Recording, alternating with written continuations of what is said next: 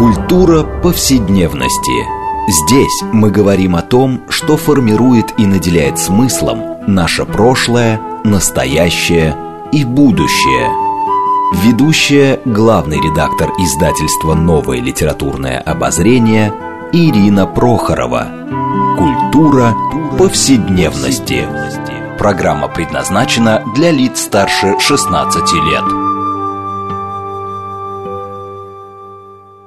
Здравствуйте! Мы продолжаем цикл передач под общим названием «Культура повседневности». Напомню нашим радиослушателям, что эта программа посвящена разнообразным темам, связанным с нашими ежедневными практиками, различными укладами жизни, всему тому, что мы часто пренебрежительно называем бытом. Наша программа, однако, стремится показать, что многие стороны повседневности являются важнейшей частью культуры и во многом предопределяет и формирует ее развитие.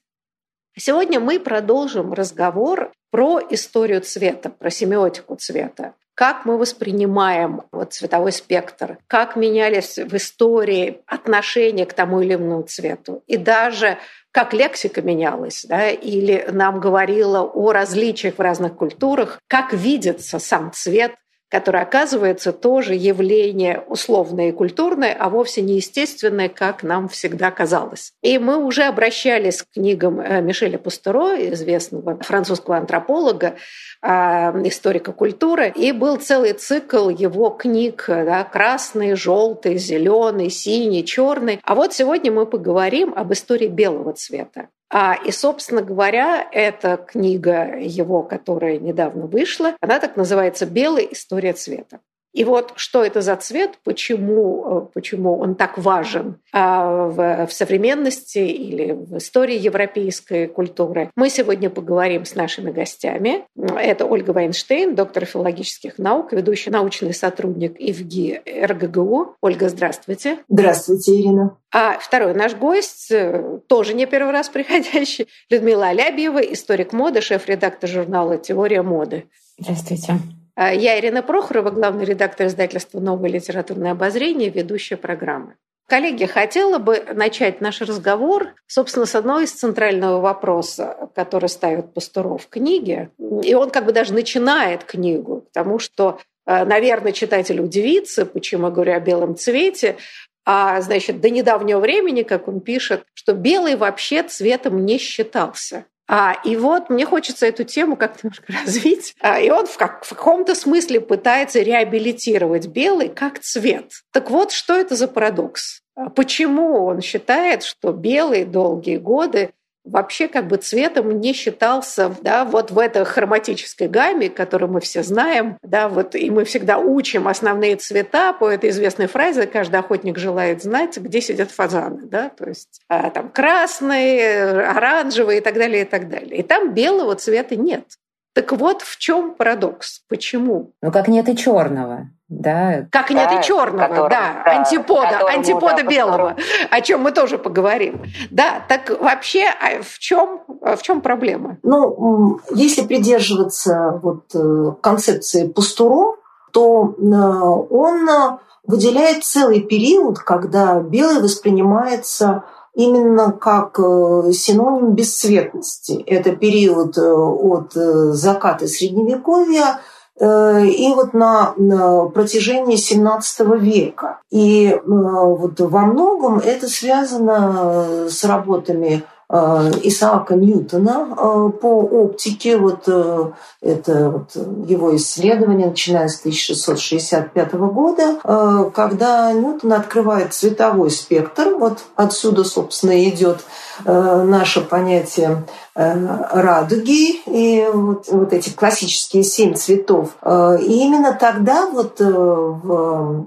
этот спектр уже, получается, не входят белые и черные цвета. То есть белый, на который вот входит в призму и затем разлагается, он не получает хроматический статус. И он долгое время начинает восприниматься просто как некий Э, фоновый цвет, э, аналог такой вот э, пустоты, на котором проявляются другие цвета. И вот только позднее, приблизительно там уже с началом 20 века, мы вот говорим о том, что белый триумфально возвращается и Э, вновь обретает свой хроматический статус, э, вот возникает этот черно-белый мир, вот еще середины XIX века, вот мир черно-белой э, фотографии. Так что это, конечно, большой исторический процесс. Мне вот здесь очень понравилось такое тонкое в общем, сделанное мимоходом замечание Пастуро,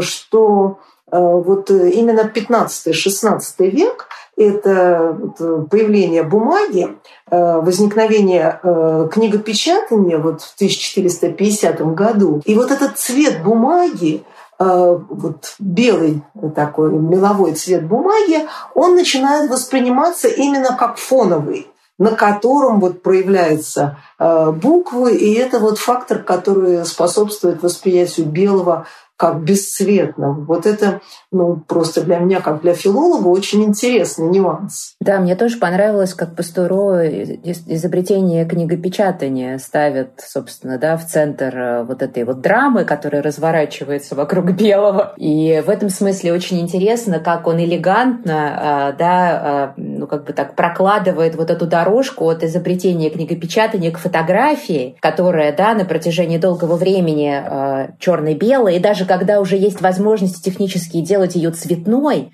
тем не менее интересно, как э, фотография цветная воспринимается как, ну, такая ненастоящая, да, как бы такая, э, в общем, э, ну, в общем, как будто бы даже э, ложная. И э, да, в этом смысле, да, и в этом смысле очень интересно, э, что до недавнего времени действительно, ведь даже на документы, э, да, требовали исключительно черно-белую фотографию. То есть вот это вот разделение мира, да, на черное, на черное, ну, как бы такое восприятие мира как черно-белого, это вообще, э, да, вот когда ты начинаешь об этом задумываться, спасибо большое Мишелю Пастуро, то ты понимаешь, э, насколько наш э, мир в последние столетия, он такой печатный и книгоцентричный на самом деле, потому что он в какой-то момент говорит, даже несмотря на все цифровые да, инновации, не ждите, да, что бумага куда-нибудь исчезнет, да, и мы уйдем от э, вот, э, да, вот этой вот э, идеи, вокруг которой, по сути, да, выстраивается цивилизация на ну, последние несколько столетий. Ну да, если мы берем компьютер, из которого мы не вылезаем, все равно там основа текстовая, аналог бумажного. И попытки, например, делать то, что называется выворотки, да, черный фон, на котором белые буквы, а, это все время предлагается все равно волей-неволей ты опять переводишь в привычную, потому что, не знаю, удобнее это для глаза, а, да, на черном фоне белые буквы. Но все равно это черно-белая история. Э, да, но ты все равно делаешь фон белым, грубо говоря, да, и синий шрифт не очень хорошо смотрится, да, все равно мы привыкаем как бы к черному. Нет, просто интересно, как э, действительно вот еще опять-таки изобретение э, печати приводит к усовершенствованию и э, да, там чернил, э, понятно, они становятся все чернее, а, а, соответственно, бумага становится на протяжении времени довольно короткого все белее и белее. Да, и по сути, как вот эти чернила, там, не знаю, условно расползаются, если говорить э, и вообще продолжать вот эту метафору, как бы говорить про сарториальное, как они, да, там, расползаются на одежду со временем, и, соответственно, белое тоже, да, вот кому, так сказать, э, кому достается белый цвет. Мы, наверное, об этом тоже сегодня поговорим, я подозреваю. Разумеется. Я просто хотела говорить вот о черно-белой фотографии, которая становится некоторым, э, во всяком случае, как Пустуро утверждает, ну, таким эталоном правдивости странным образом. А, и э, мы, значит, да, появление телевидения, оно тоже дол- долго черно-белое и маркирует вполне определенные э, периоды. И мне кажется, что вот это недоверие к цвету, ну, во-первых, первое время цветные фотографии, они не очень высокого качества. А, поэтому, да, ну а с другой стороны, да, мы понимаем бюрократические препоны. И уж если привыкли к черно-белым фотографиям, значит, все остальное это от лукавого. А, и вот это вот очень любопытная история, действительно, белый и черный, которые становятся, ну, я не знаю, такими а, подтверждением э, идентичности. Хотя, с другой стороны, с другой стороны, как раз в бюрократической культуре долгое время до появления, ну, собственно, электронных способов воспроизводства, например, нельзя было подписывать документы черными чернилами а только синими, потому что считалось, что черный легче подделать. Почему я вот абсолютно не могу понять. Но это тоже, кстати говоря, какая-то странная вот история, что вот синие чернила, они дают вам гарантию аутентичности документа. Может быть, это еще а потому, что вот синий отличает э, именно подпись, и, кстати, еще вот синяя печать.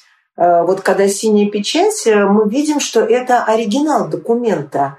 А, а, не, а не, копия. не копия, да, не, кси, не ксерокопия, вот так же, как э, синяя подпись. Да, но мы понимаем, что теперь-то, в общем, совершенно все равно, каким чернилом вы подписываетесь, потому что скан э, может вам воспроизвести все, что угодно. Да? Но вот это вот любопытная история, да, либо приверженность черному и белому, да, либо, наоборот, от них отход, как тоже маркер. А, но, знаете, я хотела немножко вернуться в более раннее время, потому что Пастуро но как-то пытается проследить вот семиотику белого цвета, ну, прежде всего, конечно, европейской культуре, да, от античности. А вот интересно, да, когда мы обсуждали э, другие цвета, Пусторос нам показывал, насколько менялась семиотика цвета, как она в одно время воспринималась. Ну, там синий в античности это был цвет рабов, рабы носили обычно это, да, а, например, Возрождение, как бы в католичестве, да, Мадонна ее одевает в синие э, покровы, багровый, да, то есть совершенно меняется цвет от презренного к сакральному. А вот интересно, насколько меняется отношение к белому цвету с античности. Или он остается некоторым постоянным восприятием европейской культуры? Мне кажется, да, что э, я очень коротко, потому что мне кажется, что вот это вот значение, да, связанное с, с чистотой,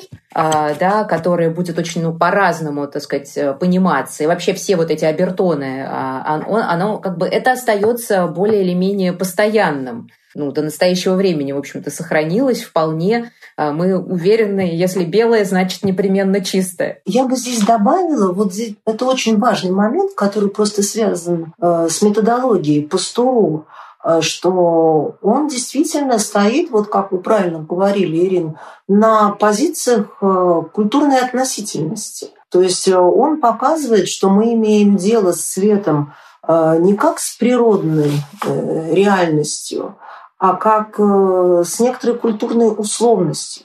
И то, как мы воспринимаем цвет, э, исторически подвижно. То есть, э, если существуют какие-то оттенки цвета, то они в определенный исторический период объединяются в категорию. И вот эта категория сказывается на нашем восприятии. Ну, собственно, это восходит вот к гипотезе Сеппера Уорфа э, лингвистической относительности. Но вот Пастуро это совершенно блестяще применяет, вот показывает такую историческую изменчивость нашего восприятия цвета и дает очень интересные примеры. Вот если взять э, ту же древнюю Грецию, вот он показывает, что там Э, существовали два основных э, оттенка э, белого. Это вот белый сияющий, такой вот сверкающий, торжествующий, и бледный белый такой вот, ну, который скорее там, может быть, бел, беловатый, там сероватый, бежевый, который уже вот не является таким торжествующим, а наоборот распределяется по Э, разным оттенкам, и про него уже нельзя сказать, что это там цвет чистоты, э, благотворности, счастья э, и так далее. И вот это развлечение оттенков – это, конечно, сугубо исторический факт. Это вот плод работы не только историков и археологов, но, кстати, и филологов, которые исследуют лексику вот эти слова, которые обозначают разные оттенки цвета и вот выявляют бытование этих слов. Так что вот такой труд, как проделал Пустуро, он, конечно, интердисциплинарный. Он там обобщает э, труды разных э, специалистов, разных специальностей. Да, вот э, то, что Ольга сказала по поводу восприятия и насколько это определяем, определяется культурной ситуацией, мне кажется, да, это такая центральная мысль Пастуро, с которой он начинает каждую свою книгу, посвященную цвету, да, из вот этой цветовой серии. Он говорит, цвет — это культурная конструкция, мы должны воспринимать его исторически. И действительно, да, вот эти оттенки белого, э, ну, мы сегодня нашим современным зрением э, не различаем. И проблема не в том, что да, там у кого-то из нас э, есть некоторые проблемы с развлечением э, бледного или сияющего белого, но, наверное, да, все это связано скорее с той культурной ситуацией, в которой мы в которой мы живем. И, кстати, то же самое касается и черного. Пастору об этом тоже говорит. Я не случайно все время к черному возвращаюсь, потому что в какой-то момент действительно белый начинает восприниматься вот в этой постоянной паре Э, с черным цветом, и да, там становится в конечном итоге основой э, дресс-кодов. Э, и э, в этом смысле, да, тоже там сия блистающий черный, и с другой стороны такой как бы грязноватый, как будто бы коричневатый черный, да, то есть интересно, как они вот тоже в этом смысле очень какие-то такие параллельные существования ведут. Ну вот э, я бы здесь еще добавила, что вот эта позиция Пастуро, это общая позиция для э, французской школы Э, вот исследования повседневности. То есть вот эта идея, что вот есть культурная относительность, она свойственна трудам, там, ну, например, э, Ален Карбен, вот если взять «Миазом и нарцисс», или вот Жорж Вигарелла «Чистое и грязное», или Даниэль Рош, вот его труды. Э, по э, истории одежды XVIII века, э, трехтомник «История тела», который вот, значит, вышел в НЛО, там вот труды вот, Куртина, и вот Жан-Клод Балонь по истории стыдливости. Это все люди, которые объединены вот этой общей методологией. У каждого из них, конечно, есть свой ключевой Э, сегмент материала. Ведь Пастурота изначально он э, медиевист, э, специалист по геральдике. И вот он, начиная со своей основной специальности, потом этот метод просто проецирует на другие исторические периоды, так же как его коллеги. И вот я думаю, что эта установка на культурную относительность, она не столь свойственна, вот, например, англоамериканским э, гуманитариям. У французов она э, выражена просто в наиболее чистой форме. Да-да, интересно как раз про геральдику, да, как вот это вот, э, собственно, происхождение пастуров выдает себя в каждой из книг, посвященной цвету как он на самом деле, да, очень почетное место всегда Геральдике уделяет. И, э, да, вот если говорить про белый, мне очень понравилось, как он, опять же, да, так элегантно э, там перебрасывает мостик между Геральдикой и спортивной формой, да, вот это вот тоже э, такая, ну, как бы история, которая вот делается просто чем-то очень современным на глазах, и ты сразу, так сказать, как-то воспринимаешь эту Геральдику не как какие-то, да, такие чудаковатости историка Геральдики, но вполне себе да, современный материал. Ну, вообще, мне кажется, это действительно важно, вот то, что делает Пустуро, его коллеги, особенно французской школы. А просто они показывают, а, но вот специфику культуры, да, которая втягивает в себя и очень архаичные слои, которые перемежаются с какими-то новыми интерпретациями. И распутывая это, ты вдруг начинаешь понимать да, вот эту глубину эм, э, как бы, да, культурного э, ряда, который, ну, например, да, вот он там объясняет происхождение белого, что, выражение «белые воротнички». А, ну, мы, для нас это понятное выражение, а он просто показывает, что это там где-то 16 век, если не ошибаюсь, когда мужчины начинают носить рубашки а, вот, в их современном понимании. До этого это было, так сказать, исподнее. А, да, и вот они начинают их украшать кружевами, манжеты и воротнички, э, которые стали съемными. Э, да, значит, или поэтому можно было рубашку не так часто стирать. И вот эта идея, значит, белых воротничков э, прошло через столетия, и мы совершенно эту связь не видим. Да, но она существует, она привязана. И это, конечно, всегда невероятно увлекательно. Вот эта ну, память, да, культурная память, которая от нас скрыта, но мы ее носители, и мы передаем другому поколению, так сказать, да, как-то переиначив эту традицию. Э, в школе всегда вот ну, еще в советской школе учителя обращали внимание э, вот на э, чистоту воротничка и манжет вот, у девочки. То есть вот эти белые воротнички, они функционировали как своего рода проверочная зона аккуратности.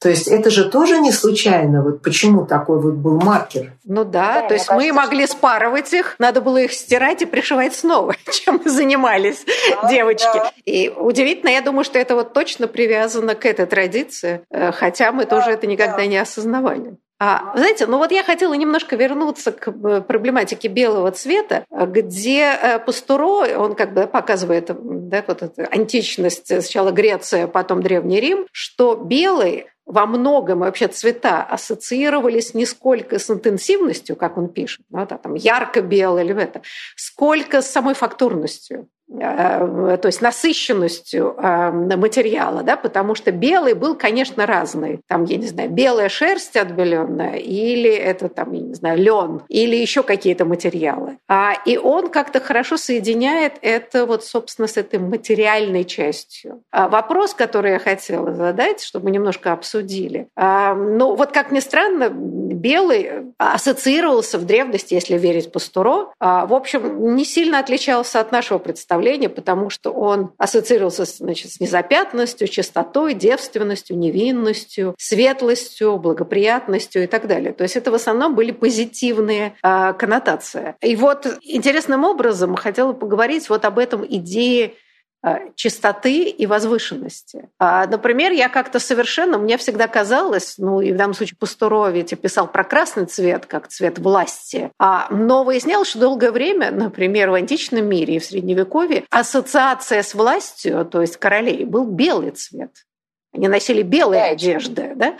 А вот интересно, почему? А почему, например, все-таки не какие-то другие цвета? В этом нет, и другие цвета тоже, да, но вот э, традиция, традиция э, как будто бы связывает это еще, да, с символом королевской власти, белая лилия, ну, во Франции, естественно, мы говорим сейчас о французском контексте, но вообще, на самом деле, а, я вот э, как-то, мы про это не сказали, мы все время говорим белый, белый, белый, и там про оттенки, и, но мы, э, я понимаю, что я сейчас немножко собью вот ту траекторию, Ирина Дмитриевна, которую вы хотели а, здесь сейчас проложить, но я, тем не менее, позволю себе, а, потому что то, что мы сегодня называем белым, оно, конечно же, ну, совсем э, иначе выглядело, да, в общем, довольно недавно, сравнительно недавно, да, потому что и в той же античности, и в те же средние века, и когда, да, королевская власть ассоциировалась с белым, этот белый был, ну, в общем, такой, неотбеленный, он э, был такого весьма и весьма, э, ну, очень условно белого цвета, потому что не было таких мощнейших отбеливателей, которые появились, опять же, да, там в связи с с рядом научных открытий и возможностями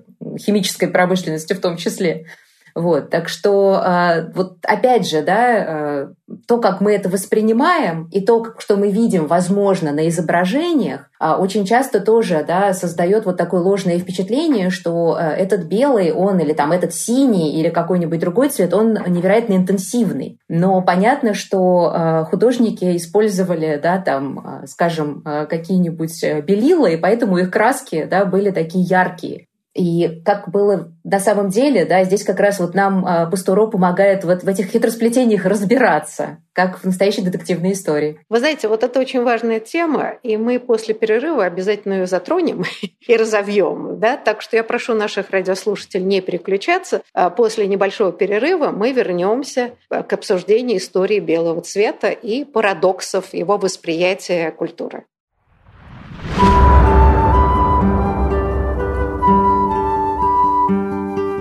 Здесь мы говорим о том, что формирует и наделяет смыслом наше прошлое, настоящее и будущее. Культура повседневности. Мы продолжаем нашу программу в рамках проекта «Культура повседневности». Напомню нашим радиослушателям, что мы сегодня обсуждаем книгу Мишеля Пустуро, которая называется «Белый. История цвета». Да, это, собственно, мы обсуждаем семиотику белого цвета в европейской культуре. И, и делаем это вместе с нашими гостями. Еще раз их представлю. Это Ольга Вайнштейн, доктор филологических наук, ведущий научный сотрудник ИВГИ РГГУ, и Людмила Аляпьева, историк моды, шеф-редактор журнала «Теория моды». Я, Ирина Прохорова, главный редактор издательства новое литературное обозрение, ведущая программа. Вот перед перерывом да, мы стали обсуждать вот такой интересный вопрос. Я, собственно, его задала, что странным образом долгое время белый цвет, начиная с античности, так или иначе был связан с сакральными вещами, в том числе с идеей власти. И долгое время белый это был, так сказать, цвет королей. И вот напомню, да, Людмила очень хорошо сказала, что, в общем, нам кажется, что это был тот же самый белый, а, а на самом деле был не так. А вот здесь немножко поговорим о материальных носителях этого белого. Да? А, собственно говоря, вот что это были за материалы и насколько было возможно физически сделать их действительно ярко-белым, то, что мы позволяем себе сегодня. Вот, Ольга, может быть, мы немножко начнем, да, потому что действительно, почему, собственно, белый, если не говорить только о сакральности, а с точки зрения, я бы сказала, утилитарности? Да, но э, действительно технологии окрашивания, они очень различались. То есть э, э, вот археологические находки, они показывают, что в начале для окрашивания в белый цвет использовался мел, иногда вот белая глина, каолин, затем вот применительно к текстильным изделиям, конечно, ну, речь идет об отбеливании льна, шерсти, и э, очень трудно было получить вот такой чистый, э, сверкающий, настоящий белый цвет, э, хотя, конечно, это понятие настоящего тоже исторически изменчиво, но вот если мы посмотрим на технологии, например, как вот там овечью шерсть вот выставляли, чтобы она там выбелилась под воздействием солнечных лучей или там вот дождя, мы увидим, видим, что все это э, были очень э, э, сложные такие часто затрудненные процессы. И неудивительно, что вот чистый белый, он действительно так валоризировался, как-то вот ценился, что он обретал вот дополнительные символические коннотации. Скажем, если взять ну, вот древнюю культуру, то это действительно был сакральный цвет вот, одежды богов, или, скажем, там вот белые кони э, Зевса, или там белые животные, которые э, приносились в жертву. То есть это работала ассоциация э, белого и сияния, э, белого и э, цвета. И затем вот э, эта же линия, она продолжилась э, вот, э, в христианской культуре.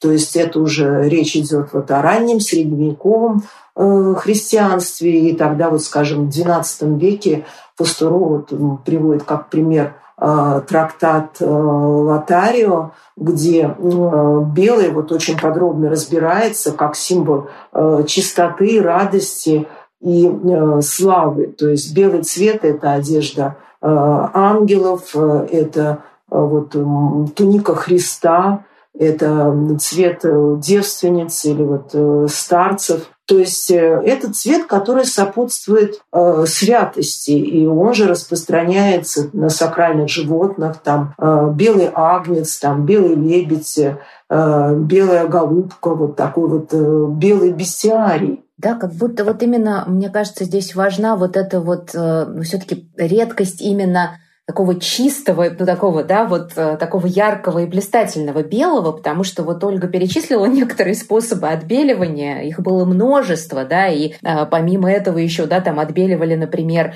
выкладывая ткань на утреннюю траву, да, чтобы она, собственно, пропиталась утренней росой, которая очень, да, там богата э, кислородом. То есть существовало огромное количество разных способов и довольно-таки, ну, э, время затратных. Э, и это вот, возможно, тоже, ну, как бы приложила руку э, к вот построению да, вот этих ассоциаций вокруг такого чистого белого, поскольку это была такая труднодостижимая задачка. А, и мне кажется, что отчасти да, вот это э, было воспринято и в более поздней эпохе, когда белый продолжает считаться э, символом статуса, да, будь то белый воротничок, будь то, там, я не знаю, белые перчатки, которые, да, белые только когда, да, есть возможность их менять и, соответственно, за ними э, правильно ухаживать. Это, наконец, э, белая форма э, в тех видах спорта, которые традиционно да, ассоциируются с аристократией, например, гольф или теннис. И вот как будто бы, да, вот эта вот линия прям проходит белой нитью сквозь историю. Я просто добавлю, что Пастуро справедливо говорит, что Почему, собственно, белый? Потому что долгое время до, наверное, революции промышленной окрашивание было очень сложным процессом и очень нестойким. А, и поэтому, там, окрашивая в красный или черный тона, все это быстро линяло. Поэтому белый оставался, ну, вот таким способом. Это, конечно, белый был специфический, да, мы понимаем, долгое время он мог быть желтоватым, грязноватым. И, кстати, Пастуро приводит любопытную историю, чтобы белый казался белее, а, например, там оторачивали каким-нибудь э, контрастным, э, вот я не знаю, да, там, если плащ, то оторачивали каким-то, например, я не знаю, там, красным или черным, или золотым, и таким образом по контрасту э, казался, что это белее, чем есть на самом деле. Да, в этом смысле э, хорошо понимали древние вот эту специфику восприятия глазом. Да, это просто как ремарка, Ольга, пожалуйста. А, я, собственно, вот из этой же серии хотела один э, пример привести привести, что вот в XVIII веке открыли, что белый воспринимается вот более ярко, если его подсинивать. И э, вот э, этот технологический секрет применение синьки при стирке э, использовали голландские прачки. И поэтому вот, например, английские аристократы, они часто отсылали э, стирать свое белье в Голландию, потому что вот там его подсинивали, и оно приобретало этот э, желаемый яркий оттенок. Ой, я хорошо помню, в коммунальных квартирах ставили эти невероятные ведра кипящие, да, так что это все и до сих пор, я думаю, может быть, используется кем-то, кто предпочитает стирать белье. Это, да, вот долгая была история отбеливания. Э, довольно интересно, видите. Кто бы сказал людям в коммуналке, что да. Да, это традиция, идущая из Голландии. А уж если спроецировать э, вот э, это желание добиться ярко-белого вот в косметические средства, там столько интересных историй вот эти свинцовые белила, которые применяли модницы э, просто безжалостно, сказать, нанося ущерб собственному здоровью, э, и причем это же тоже имеет мифологические корни, вот как показывает Пастуров. Вот это белоснежная кожа красавиц, э, которая э, была просто по аналогии вот с этим сакральным белым, признак такой божественной красоты, э, это то, зачем вот гнались многие женщины. И мужчины в XVIII веке, да, ведь отбеливали себя и белила наносили, как мы знаем, зверски и дамы, и кавалеры в XVIII столетии. Да, да, да. Мужчины тоже за, за этим гнались но иногда это же даже ставили Э, как э, упрек, потому что вот если взять скандал вокруг э, полотна Сарджента, мадам Икс, там же вот это Вирджиния Гатро, она в черном платье, открытом платье, где вот Сарджент еще тогда нарисовал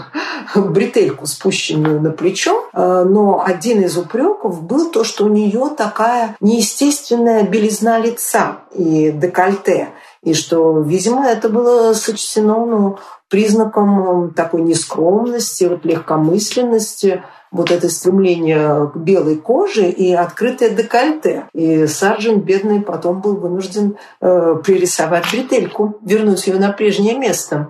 так ну, много было упреков. Да, это ему все равно не помогло, ему пришлось уехать из Парижа, как мы знаем. Но на самом деле, мне кажется, вот в этой истории есть э, еще и вот, э, мне кажется, важный такой момент, что э, скандал во многом был связан э, вот с этим сочетанием белой да, кожи и черного драматического платья. Конечно, в ситуации XIX века, когда черный в основном ассоциировался с, с собственно, да, с траурным дресс-кодом, вот это сочетание, оно, конечно же, было абсолютно скандальным. И я думаю, да, что здесь вот это тоже, конечно, важно. Но то, что Ольга сказала по поводу...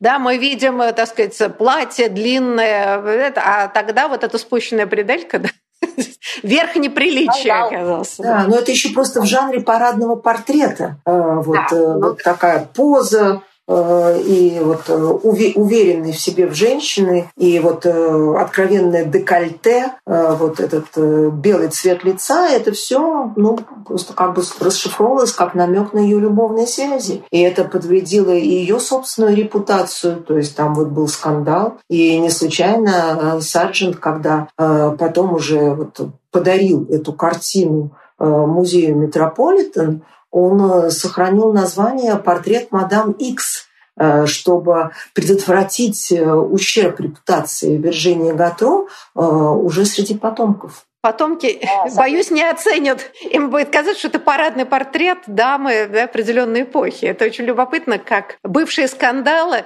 ну, как да, мы знаем, что скандал, когда Байрон, да, был его портрет без вот этого высокого ворота, да, с открытой, с открытой шеей. Да, без, шейного, без шейного платка. Кто сейчас вообще, кому в голову придет себе представить, что это было непристойно и вызывающе? Ну вот, вот это самое да. интересное для нас, как для историков культуры, вот понять, а что скандализировало людей того времени? Коллеги, а вы знаете, что у этой истории есть на самом деле очень интересное продолжение, а, и оно связано напрямую с нашим сегодняшним разговором разговором, потому что спустя несколько лет портрет той же самой э, Виржинии написал французский живописец, э, по-моему, Курте, надо проверить фамилию, и он написал ее в абсолютно э, белом платье.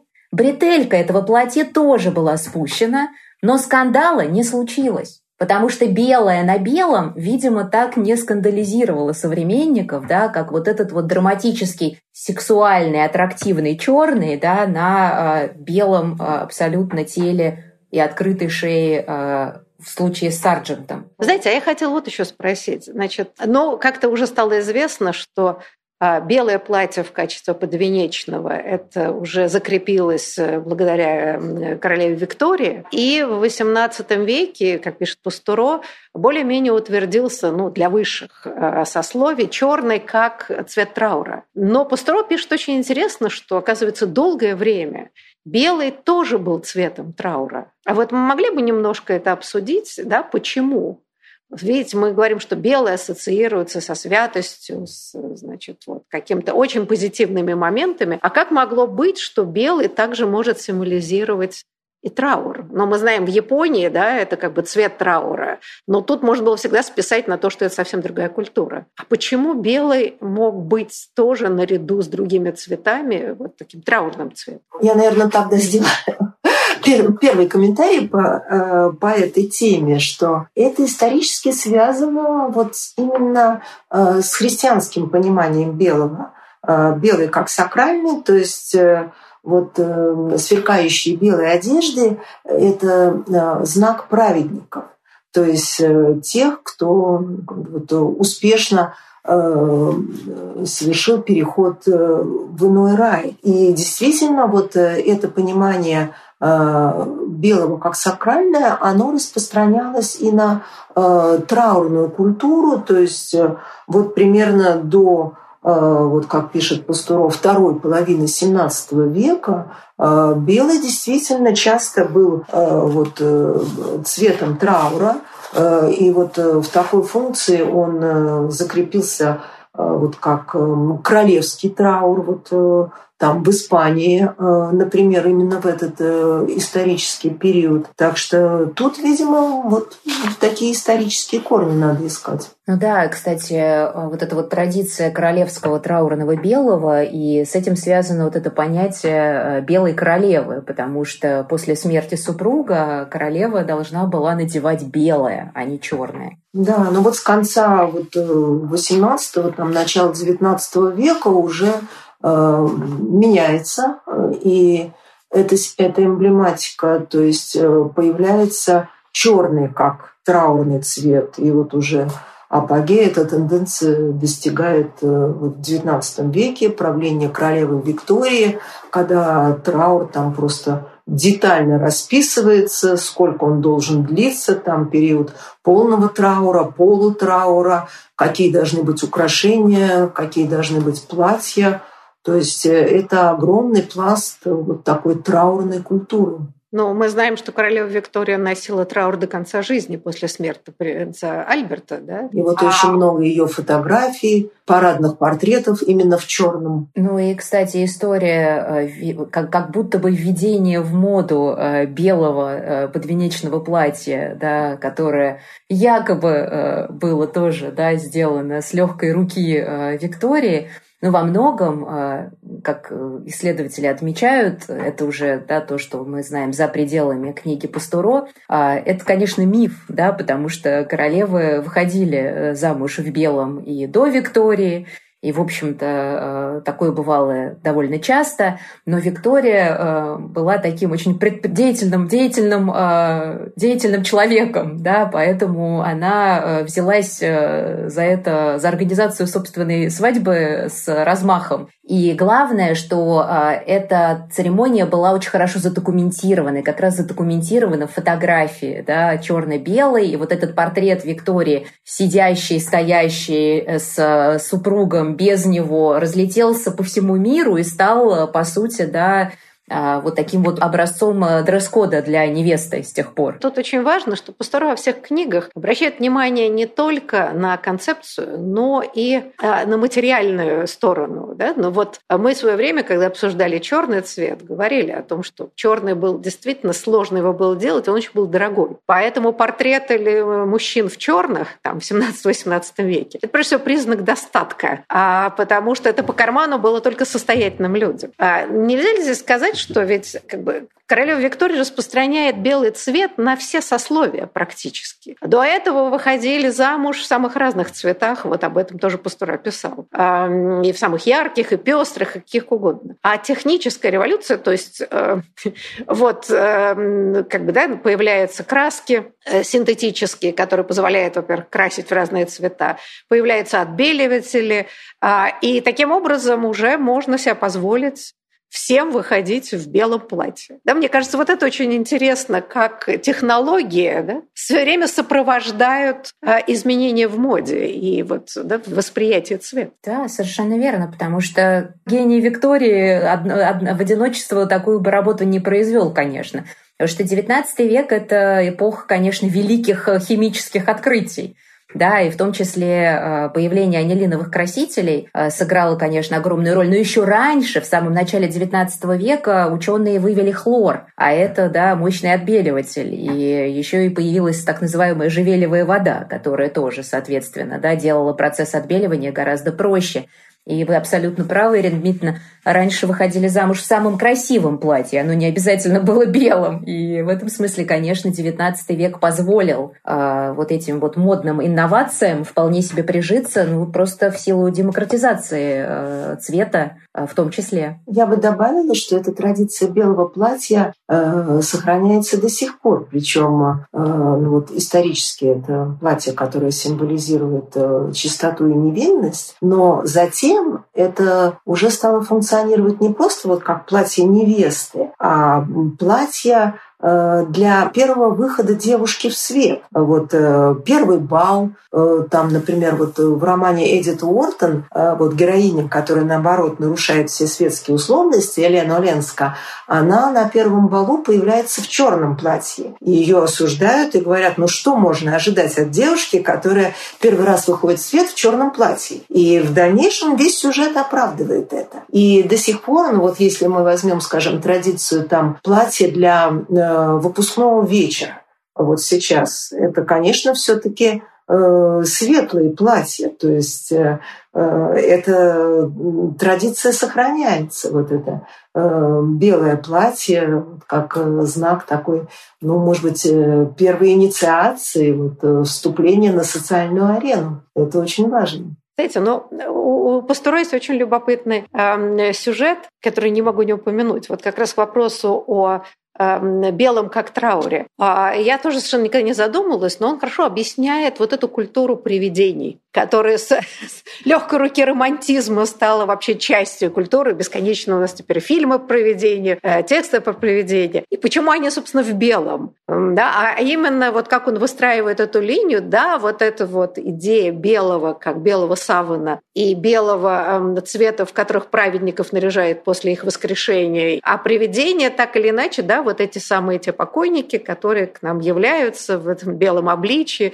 не находя покоя себе, значит, да, и пытаясь каким-то образом решить свои дела на земле. И правда интересно, да. потому что да, мы это воспринимаем как должное, а выясняется, что это вот такая большая культурная условность, которая да, вот возникла из подобных вещей, из так сказать, представления о белом как сакральном. А, вот, но, знаете, вот правда, только мы разговорились, а программа наша подходит к концу, и мы э, несколько раз затрагивали тему спорта, и как-то ее, к сожалению, не обсудили. Но в книге действительно много внимания уделяется вот, специфике спортивной одежды, почему она, собственно, предпочтительно белая. Но я думаю, что наши читатели просто возьмут книгу и прочтут про эту замечательную э, традицию. Вот. А я хочу поблагодарить наших гостей. Большое вам спасибо за интересную беседу и до будущих встреч. Спасибо, коллеги. Всего доброго. Спасибо, всего доброго и читайте Пастуру. Там много интересного.